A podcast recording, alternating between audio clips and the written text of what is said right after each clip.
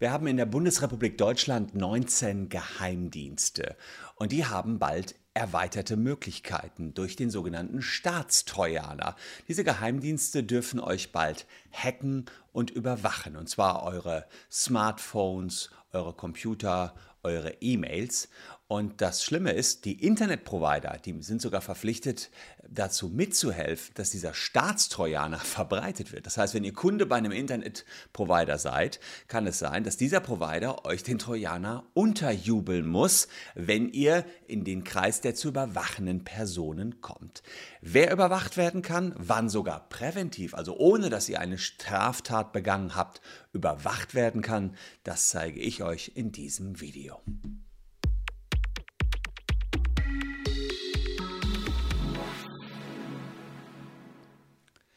Hallo, ich bin Christian Solmecke, Rechtsanwalt und Partner der Kölner Medienrechtskanzlei Wildeborger und Solmecke und lasst gern ein Abo für diesen Kanal da, wenn euch rechtliche Themen interessieren. Und der Staatstrojaner, naja, der hat euch in der Vergangenheit immer schon mal beschäftigt, denn es gibt ihn ja eigentlich schon seit 2017 für die Polizei. Den möchte ich euch nochmal zeigen, aber nur für die Polizei zunächst einmal. Hier steht auch ohne Wissen des Betroffenen darf mit technischen Mitteln in ein von den Betroffenen genutztes informationstechnisches System eingegriffen und dürfen Daten daraus erhoben werden, in Klammern Online-Durchsuchung, wenn, dann geht es darum, bestimmte Tatsachen den Verdacht begründen, dass jemand Täter oder Teilnehmer einer besonders schweren Straftat ist.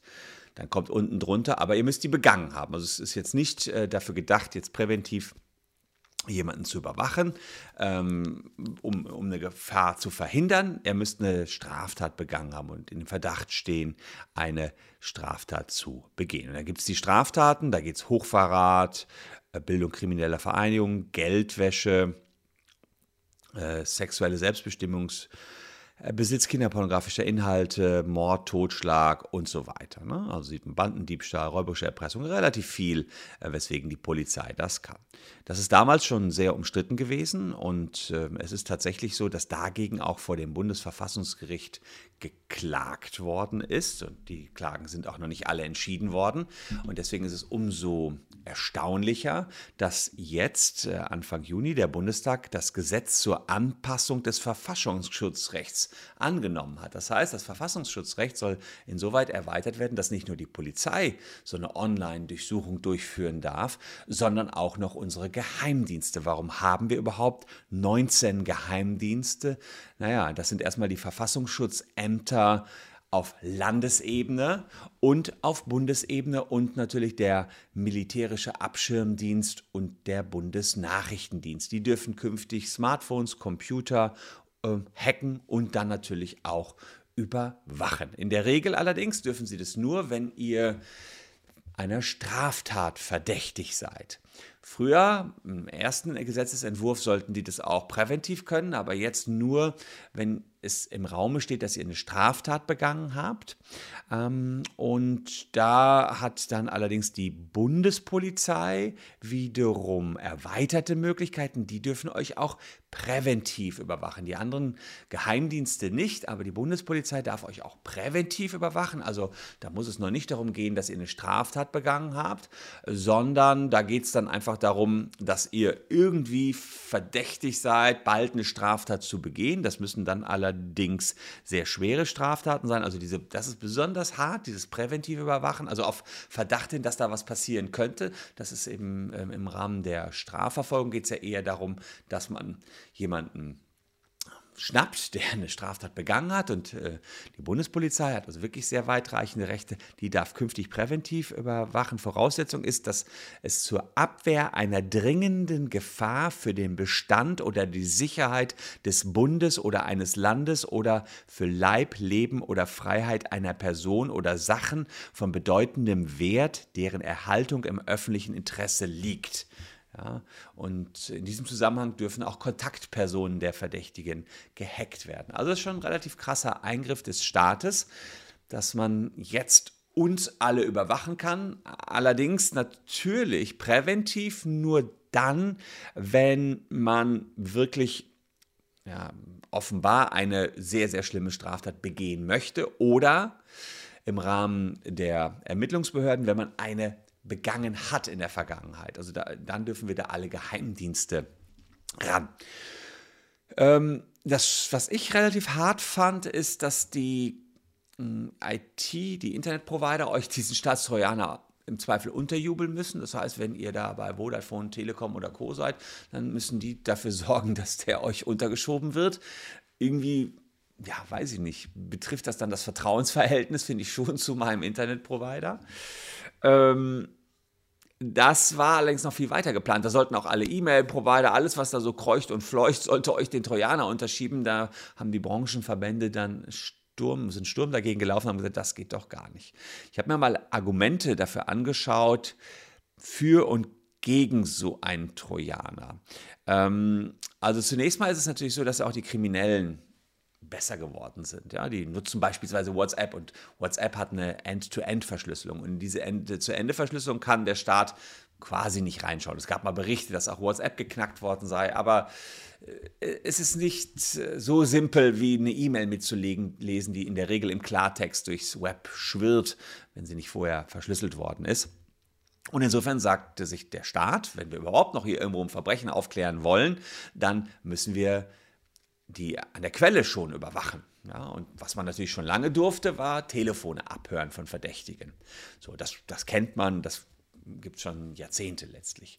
Ähm, und da hat man gesagt, ja gut, telefonieren tun die Kriminellen aber nicht mehr. Die schicken sich WhatsApp-Nachrichten. Wo wollen wir die überwachen? Wir müssen die ja überwachen können am laufenden, im laufenden Verfahren. Ja, und ähm, das heißt, wir müssen uns einklinken können in die WhatsApp-Chats. Da war noch äh, umstritten, ob man wenn der Staat sich darauf äh, einhackt, man vielleicht auch nur die alten WhatsApps nachlesen darf. Und das äh, ist allerdings nicht ins neue Gesetz gekommen. Soll also nur quasi die Live-Kommunikation überwacht werden, wie eben die Telefonüberwachung. Das heißt, die dürfen sich einhacken, aber sollen eben nicht das lesen, was da in der Vergangenheit schon per WhatsApp geschrieben worden ist, sondern nur für die Zukunft. Da hat das Verfassungsgericht auch mal ganz äh, krasse Vorgaben gemacht, wann überhaupt eine präventive Online-Durchsuchung möglich sein soll. Da hat das Verfassungsgericht gesagt, das ist nur dann zulässig, wenn eine konkrete Gefahr für ein überragend wichtiges Rechtsgut vorliegt und eine klare Regelung vorhanden ist und ein Richter den Einsatz anordnet. Ja, ähm, also das ist sicherlich etwas, was als Vorgabe erstmal steht. Aber ähm, naja, das ist immerhin schon mal gut, dass nicht eure alten Chats gelesen werden können sollen. Das war erst noch geplant, aber hat man dann wieder rausgeworfen. Und jetzt geht es sozusagen um die Live-Chats, die dort ja, ausgetauscht werden. Also Chats oder E-Mails, was auch immer. Ähm, je nachdem, jedenfalls euer PC ist dann entsprechend gehackt werden. Was spricht für den Einsatz von Trojanern? Das hab ich ich habe mal so ein Pro und Contra da abgewogen. Naja, das eine habe ich schon gesagt wenn ein Terroranschlag geplant ist oder jemand für einen ausländischen Geheimdienst spioniert, dann wird das eben nicht per Telefon machen, sondern nutzt eben diese neuen Technologien und dann muss der Staat auch die Möglichkeiten haben, auch die überwachen zu können. Und es gab eben rechtsextremistisch motivierte Ter Terroranschläge in Halle und Hanau und die wären möglicherweise durch eine präventive Überwachung verhindert worden, denn man gibt, also gibt sozusagen WhatsApp-Gruppen, in denen sich die Kriminellen organisieren. Und wenn die Polizei sich mit reinklinken könnte in diese WhatsApp-Gruppen, würden sie sehen, was da geplant ist und könnten es entsprechend auch verhindern. Insgesamt wird die Welt immer digitaler und da fast alle Kriminellen nur noch über verschlüsselte Dienste kommunizieren, ja, muss sich natürlich auch die Polizei entsprechend anpassen.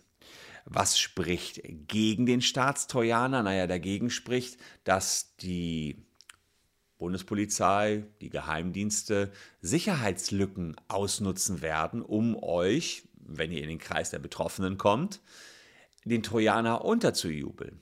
Naja, und das führt aber dazu, dass der Staat von Sicherheitslücken, IT-Sicherheitslücken weiß und die dann extra offen lässt, damit er sie künftig für eigene Zwecke nutzen kann. Und das finde ich schon ziemlich fraglich, ja, ob das so sein sollte, sollte nicht der Staat lieber diese Sicherheitslücken, die er entdeckt hat, schließen. Das ist jedenfalls eine Gefahr, die da droht. Und dann die Internetprovider, die dazu verpflichtet werden sollen, euch den Trojaner unterzujubeln, äh, ist auch ein erheblicher Eingriff in eure Privatsphäre. Ähm, und äh, letztlich hat man natürlich immer so das schlechte Gefühl bei jeder SMS, die man führt, bei jedem Chat, bei jedem Foto, was man irgendwo verschickt, bei jedem Video und jeder Sprachnachricht, dass der Geheimdienst mitlesen kann.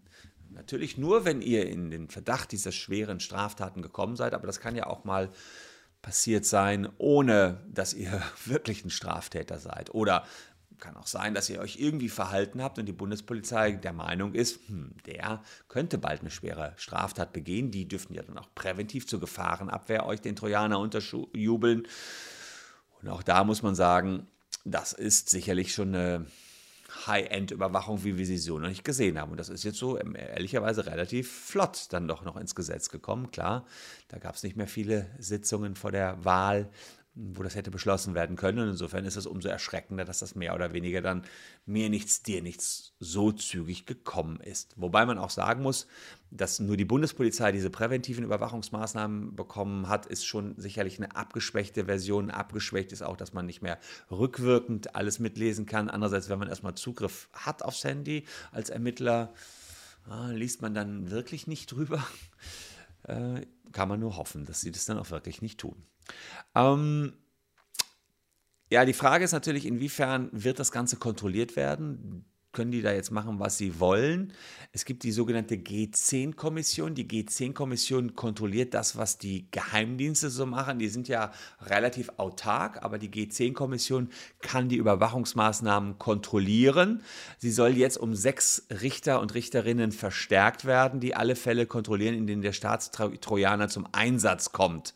Aber das räumt natürlich nicht die grundsätzlichen verfassungsrechtlichen Bedenken aus. Also ich bin gespannt, ähm, finde es schon ein bisschen gruselig, dass der Staat sich jetzt auf meinem Handy einfach einklinken kann. Er darf es nicht ganz so einfach, so die große Panik ist jetzt nicht angesagt, die werdet nicht morgen da von ähm, irgendwem überwacht und das muss auch von einem Richter in der Regel angeordnet werden und es guckt auch nachher nochmal eine Kommission drüber, ob das alles in Ordnung war. Aber klar ist das schon ein Eindringen in eure Privatsphäre, wie wir es im digitalen Raum so noch nie gesehen haben. Die Polizei allerdings, muss ich auch dazu sagen, die durfte das schon vorher. Jetzt ist die Bundespolizei noch dazugekommen und die Geheimdienste. Also die Polizei durfte vieles von dem, was jetzt gekommen ist, für Geheimdienste und Bundespolizei schon vorher.